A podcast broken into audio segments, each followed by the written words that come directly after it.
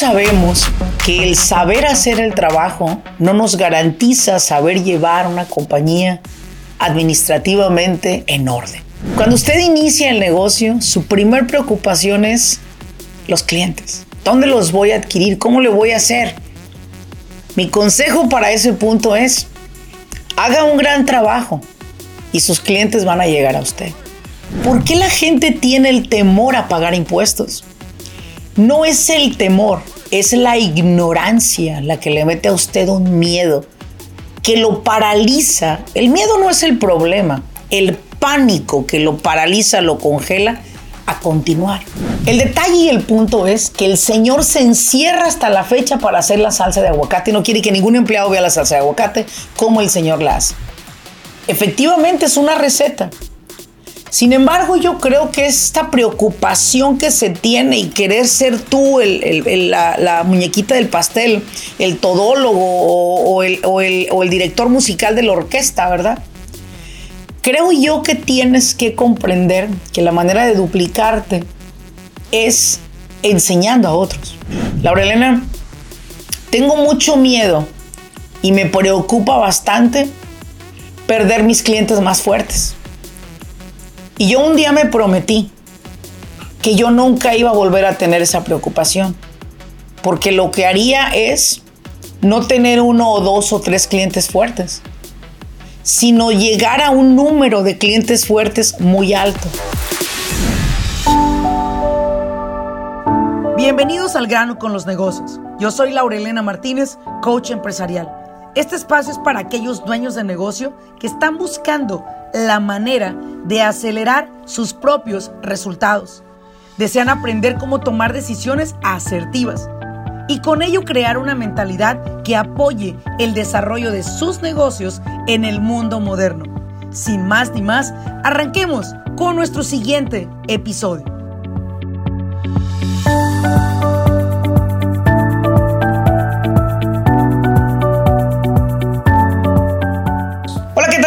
Bienvenidos a un episodio más de su podcast Al grano con los negocios, un podcast dedicado a contribuir al crecimiento de las empresas y que a través de cada uno de los episodios podemos nosotros agregarle un granito de arroz a esa empresa que está desarrollándose y que posiblemente lo que usted pueda escuchar dentro de estos episodios en este podcast le ayuden a llevar su negocio mucho, mucho más feliz, más enfocado, con más directriz y sobre todo entusiasmado en lo que usted está haciendo, ya que si se llegase a perder el entusiasmo como empresarios, señoras, señores, hemos quedado al desnudo ante la sociedad. Esa es mi contribución y bienvenidos a un episodio más de Al grano con los negocios. El tema de hoy es, ¿qué es lo que le preocupa a los empresarios? ¿Qué es lo que más le preocupa a un empresario el estar al frente de una pequeña, mediana o grande empresa? No importa la medida que sea su compañía. Cada uno en cualquier nivel tiene diferentes preocupaciones, algunas muy similares, algunas otras totalmente diferentes o muy lejos uno de la otra de norte a sur. Para comenzar el primer la primera preocupación que yo he escuchado mayormente en los sueños de negocio ha sido, Laura Elena, ¿cómo adquiero clientes para mi empresa? Creo que al emprender un negocio, en la gran mayoría de personas que he entrevistado, emprenden un negocio solo teniendo el conocimiento básico de la labor de hacer el trabajo, de hacer la banqueta, de hacer la alberca, de hacer ese patio. Usted tiene la, capacidad de hacer ese mole delicioso en su restaurante, de hacer unos tacos deliciosos. Usted es excelente manejando sus trailers como chofer, hace un gran trabajo en la labor. Todos sabemos que el saber hacer el trabajo no nos garantiza saber llevar una compañía administrativamente en orden, ¿verdad? Todos sabemos que el que yo sepa hacer el trabajo en cualquier eh, profesión que usted se desarrolle, no le garantiza el negocio, no le garantiza el éxito, ni le garantiza que va a adquirir clientes. Cuando una persona me, me, dice que ya emprendió su negocio por su cuenta o que emprendió su negocio hace tres años o cuatro, la primera pregunta que le hago es, ¿cómo usted obtuvo sus clientes? Pero déjenme decirles algo muy interesante. En su mayoría nadie me ha dicho por redes sociales. Nadie me ha dicho por Google. Pero sí me han dicho, Laurelena haciendo un gran trabajo y ese trabajo me ha referenciado a otros clientes. Hoy en día, claro, Google, redes sociales son muy buenas. El hecho está que yo he llegado a muchos de ustedes a través de esas plataformas. Son muy buenas, pero no por yo tener una página abierta en las redes sociales he llegado a usted. He llegado a usted porque soy persistente y consistente en el contenido. He estado para usted dos, tres veces al día. Yo creo que algunos por ahí ven el teléfono en las redes sociales ah, Laurelena otra vez, ah, Laurelena otra vez. Pero yo siempre tenía esa mentalidad de decir, yo voy a hacer que el cliente me vea hasta que sucedan dos cosas. O me vomite o me compre. ¿Y qué cree?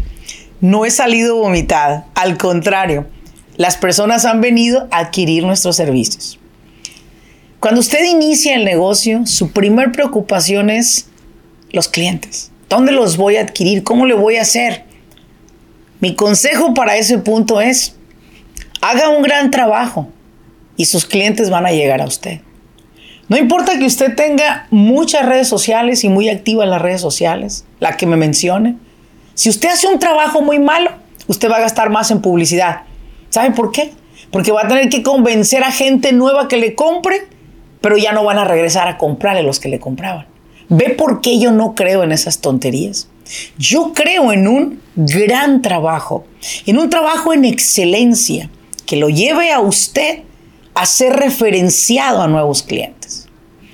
Segunda preocupación, voy a irme desde la, la más importante, bueno, en realidad todas son importantes, pero voy a llevar un orden. La siguiente preocupación más grande es cuánto voy a pagar de impuestos. Hay una preocupación muy grande en cuánto voy a pagar de impuestos y por ahí hay personas que han llegado a nuestra vida diciéndonos no reportes ni metas al banco el efectivo, porque si lo metes el efectivo vas a tener que pagar impuestos del efectivo, lo cual es un error total. Toda empresa se divide en dos partes. Una empresa recibe ingresos por servicios o productos ofrecidos. A la vez también tiene gastos para poder operar la empresa. Si usted recibió 20 mil dólares de ingreso y tuvo 18 mil dólares de gasto, mostrará que su ganancia fueron 2 mil dólares. Usted va a pagar por lo que usted generó de ingreso. Súmele usted también que ya que usted empieza a hacer sus impuestos, hay créditos que el IRS le ofrece a usted, ¿verdad? Pero tiene que tener un muy buen contador para que él sepa cuáles son los que aplican para el tipo de entidad corporativa que usted maneja. No todos son para todos. Nos encantaría, ¿verdad? Pero no. Entonces yo me fijo, ¿por qué la gente tiene el temor a pagar impuestos? No es el temor, es la ignorancia la que le mete a usted un miedo que lo paraliza. El miedo no es el problema, el pánico que lo paraliza, lo congela a continuar. Personas tienen miedo a construir una empresa multimillonaria porque no quieren pagar impuestos. Ese es un miedo, voy a decirlo, que no tiene ninguna validez porque lo que sucede es que usted lo único que necesita es ser guiado por un despacho contable. Y ese despacho contable le dará a usted el norte y los pasos para tomar ventaja de todos esos créditos que hay disponibles para usted, de todas esas exenciones que hay disponibles para usted y sobre todo de contabilizar en orden los gastos que su empresa generó durante ese año. Así que si esa era su preocupación, vuelvo a repetir, esa preocupación la vamos a mitigar al momento que usted vaya a un despacho contable y solicite el apoyo de un contador. Otro miedo muy común o preocupación que la gente constantemente tiene es, Laura Elena, tengo miedo que me roben la idea de mi negocio. Tengo miedo que me roben la receta del mole. Tengo miedo. Me preocupa que alguien lo vaya a hacer. Déjate cuento una historia. De donde yo soy es de Apatzingán, Michoacán. Posiblemente va a llegar a oídos de esta persona que yo lo mencioné en este podcast. Sin embargo, quiero decirle que lo voy a decir con todo respeto para usted. Hay unos tacos muy famosos en Apatzingán, Michoacán, que se llaman tacos el perico. Hay una salsa verde que ellos hacen con aguacate y muchas otras cosas. Pero a usted le hacen creer que es aguacate, pero son otras cosas. El detalle y el punto es que el señor se encierra hasta la fecha para hacer la salsa de aguacate y no quiere que ningún empleado vea la salsa de aguacate como el señor la hace. Efectivamente es una receta. Sin embargo, yo creo que esta preocupación que se tiene y querer ser tú la, muñequita del pastel, el todólogo o el director musical de la orquesta, ¿verdad? Creo yo que tienes que comprender que la manera de duplicarte es enseñando a otros. Si usted no quiere que le roben la receta, entonces patente su receta. Proteja legalmente su receta. Eso evitará que otras personas tomen su receta y si la llegaran a tomar, usted los puede demandar con toda libertad. Si usted tiene un temor hacia algo, haga un copyright. Y cuando usted haga el copyright, no habrá quien tome eso. Y si lo toma, usted tomará cartas en el asunto legalmente.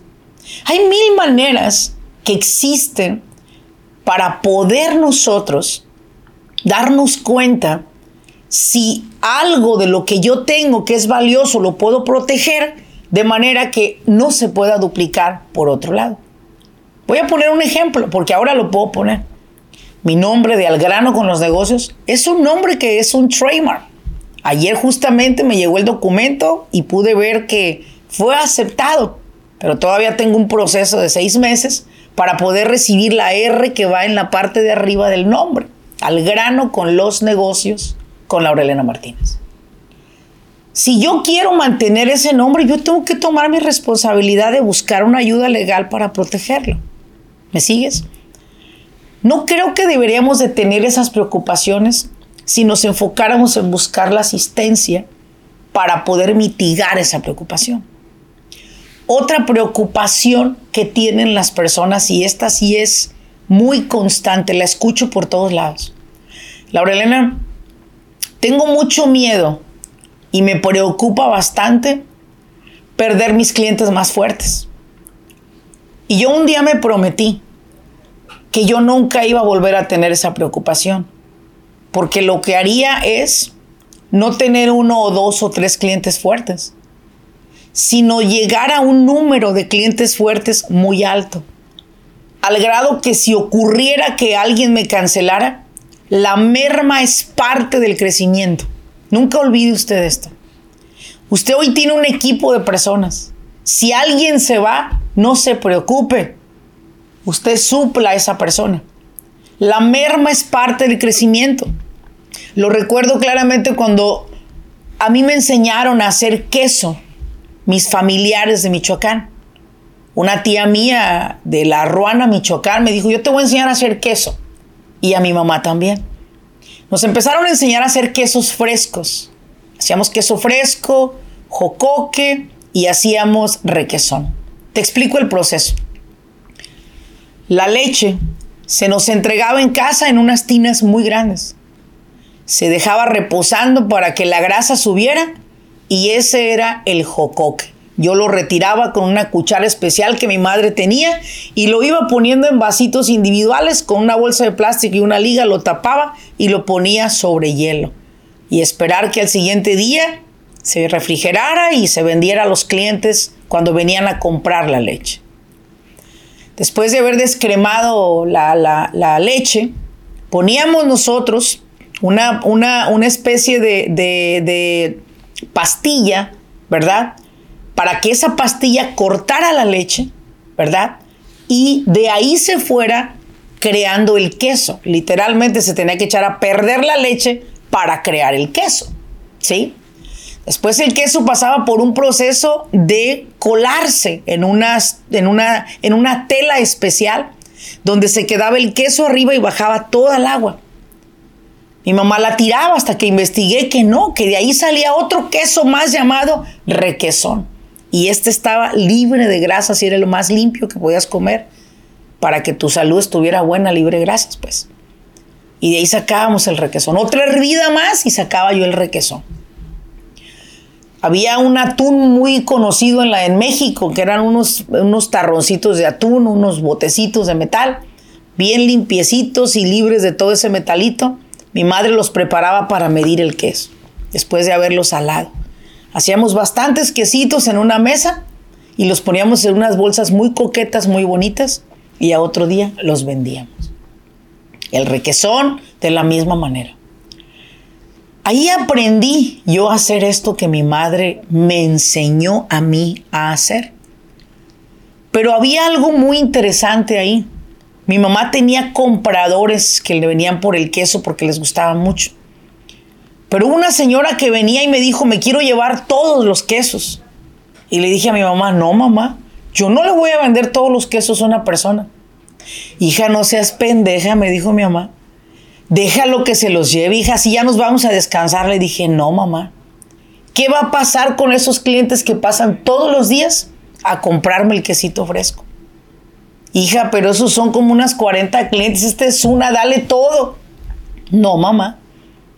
Yo me voy a quedar aquí hasta que pasen mis clientes y me compren todo el queso que me van a comprar. Ay, hija, como eres pendeja. Pero mi mamá no entendía. Yo no quería dejar mi confianza en una persona que venía una vez a la semana a comprarme y que los clientes que venían todos los días yo les fuera a decir no hay y al otro día ya no vinieran porque ya saben que yo ya no iba a tener. Y lo que hice fue asegurar a mis clientes de siempre. Y es por eso que yo siempre vendía mis quesitos. No era llamarada de petate y al rato bajaba otra vez. No. Para que usted conserve al cliente, usted tiene que pensar en dos tipos de clientes. Si ese cliente que le compra mucho, a lo mejor yo no tenía la capacidad de venderle a todo y ustedes dirán, pero qué tonta, la verdad yo lo hubiera vendido todo. Yo no tenía la capacidad de llenar la necesidad de la persona, pero sí la necesidad de esos 40 clientes. Y yo prefería conservar esos 40 clientes.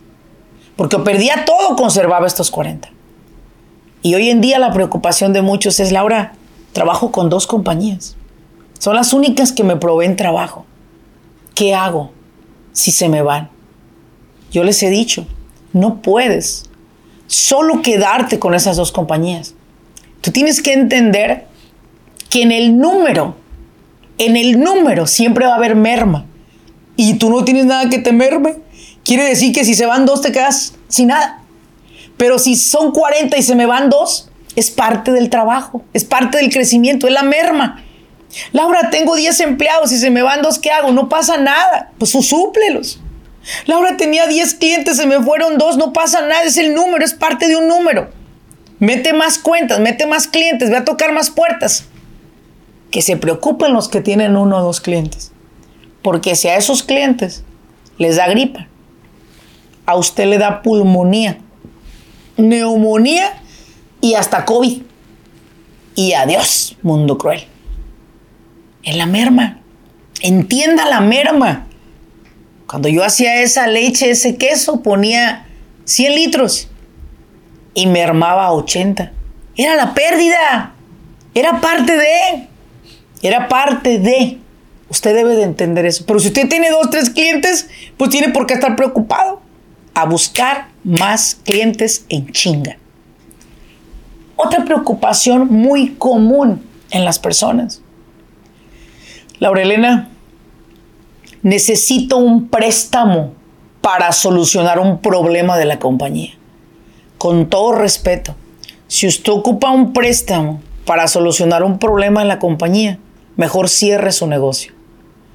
Porque el problema de la compañía es que usted no tuvo control en el dinero, no tuvo control en cumplimientos legales. Y nada le garantiza que ese dinero le va a solucionar el problema. Clientes me han dicho, la verdad ocupa un préstamo para payroll porque acabo de cerrar un nuevo contrato. Consigamos el préstamo. La verdad ocupa un préstamo porque voy a comprar producto en volumen mayor y voy a minimizar el, el, voy a ahorrarme dinero, 10 centavos, 15 centavos, aquí hay dinero, consigámoslo. Pero si usted me está pidiendo un préstamo y peor poniendo su casa en riesgo en una línea de crédito para solucionar un problema, solo quiero que vea algo. Si el problema usted lo ocasionó por negligencia, no se meta a pedir prestado, porque va a perder casa y va a perder negocio usted le preocupa, le preocupan ciertas cosas en su empresa y corre a pedir prestado. ¿Sabes? Como seres humanos estamos nosotros siempre eh, adaptados al préstamo. Por eso es que los bancos existen de años y años. Pero déjeme le digo algo. Mi abuelo siempre decía, si usted no tiene, no compre. Si usted tiene, compre. Tengo un problema tengo un problema. Antes tenía una decisión y no la tomó, por eso se metió en un problema. No compre si no tiene. Pero si usted está hablando de pedir un préstamo para crecer el negocio, estoy con usted. Pero si usted está pidiendo un préstamo para pagar deudas de otras personas, señor, señora, eso no se le va a acabar. Usted lo que tiene es un patrón de gastar dinero por todos lados y no llevar un control financiero. Ojo con esto, porque a la gente le preocupa eso recurren a tarjetas de crédito. Y la deuda se hace como una bola de nieve. ¿Cuántos están de acuerdo aquí? Que empezaste con un préstamo pequeño y se fue haciendo una bola, una bola, una bola, una bola. Y al rato estás endeudado que hasta los chiquillos quieres vender. Ojo, ojo con esa preocupación. Evítala llevando una buena administración en tu casa y en tu negocio. Porque acá la administración no solamente es en el negocio, es en estos dos lugares donde la mayoría de nuestro tiempo ocurre. Nuestra vida ocurre entre nuestra casa y nuestro negocio. Y si no administro en mi casa, menos administraré en mi negocio. Cerraré con esta preocupación, la última, que esta sí me la han compartido muchos clientes. Y la Lorena tengo incertidumbre. No sé qué me va a presentar la economía en el año siguiente. Vamos a hablar del 2024, que es en el que estamos ahorita en el año corriente. No sé qué me depara la economía, la Laurelena, tengo miedo.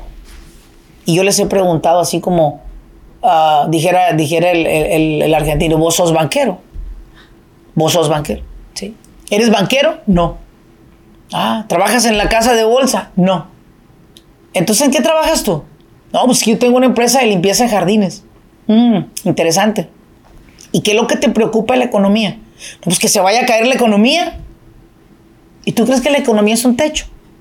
¿Que se puede caer? ¿No? Escucha esto.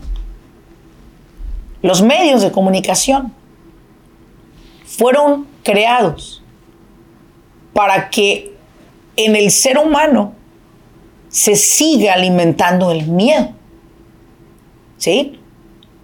Y ellos son, son los que te han llevado a consumir.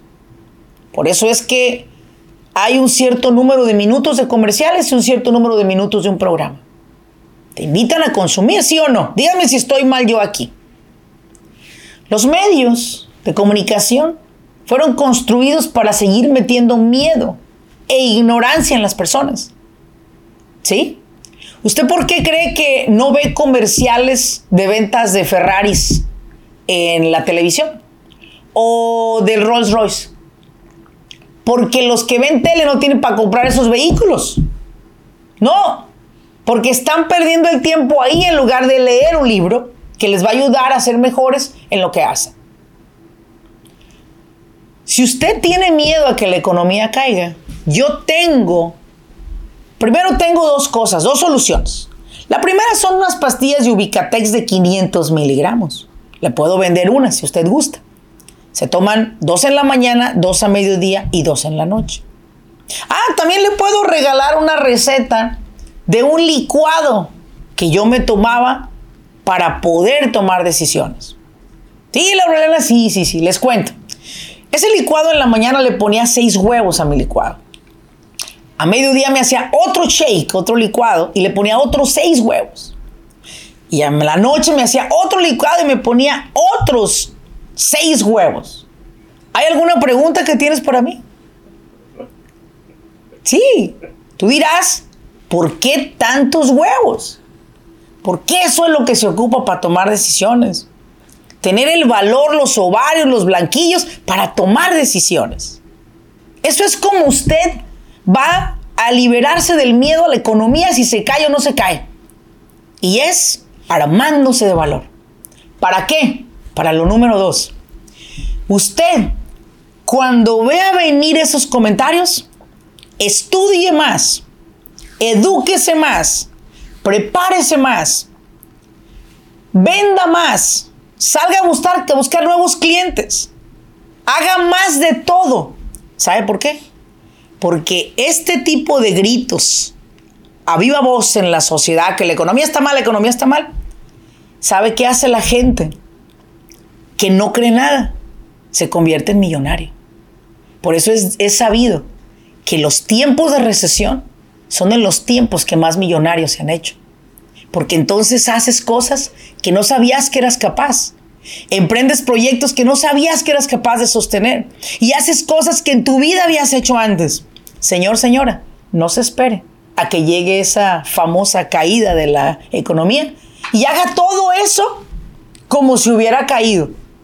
Y verá usted que irá usted a la delantera. Gracias por haberme acompañado en este episodio que habla acerca de las preocupaciones más grandes. Pero hay un último punto que te voy a dar para que te liberes de esas preocupaciones. Y es, siempre da un salto de fe. Siempre pon de a tu Dios, a tu creencia. Y cuando tú pones a el Ser Supremo frente a tus proyectos, no hay ninguna preocupación. Da pasos firmes, toma buenas decisiones, asegúrate de tener excelentes mentores, deja de creerte de personas que buscan ahorrar, transar para avanzar. Busca personas líderes que te inspiren a continuar creciendo en lo que tú desees hacer. Espero que este episodio haya sido de tu agrado y me apoyes a llegar a más personas compartiendo esta información con aquellos que tú consideras que esta información les puede ser útil. Muchísimas gracias, mi nombre es Laurelina Martínez. Nos vemos en un siguiente episodio. Hasta luego.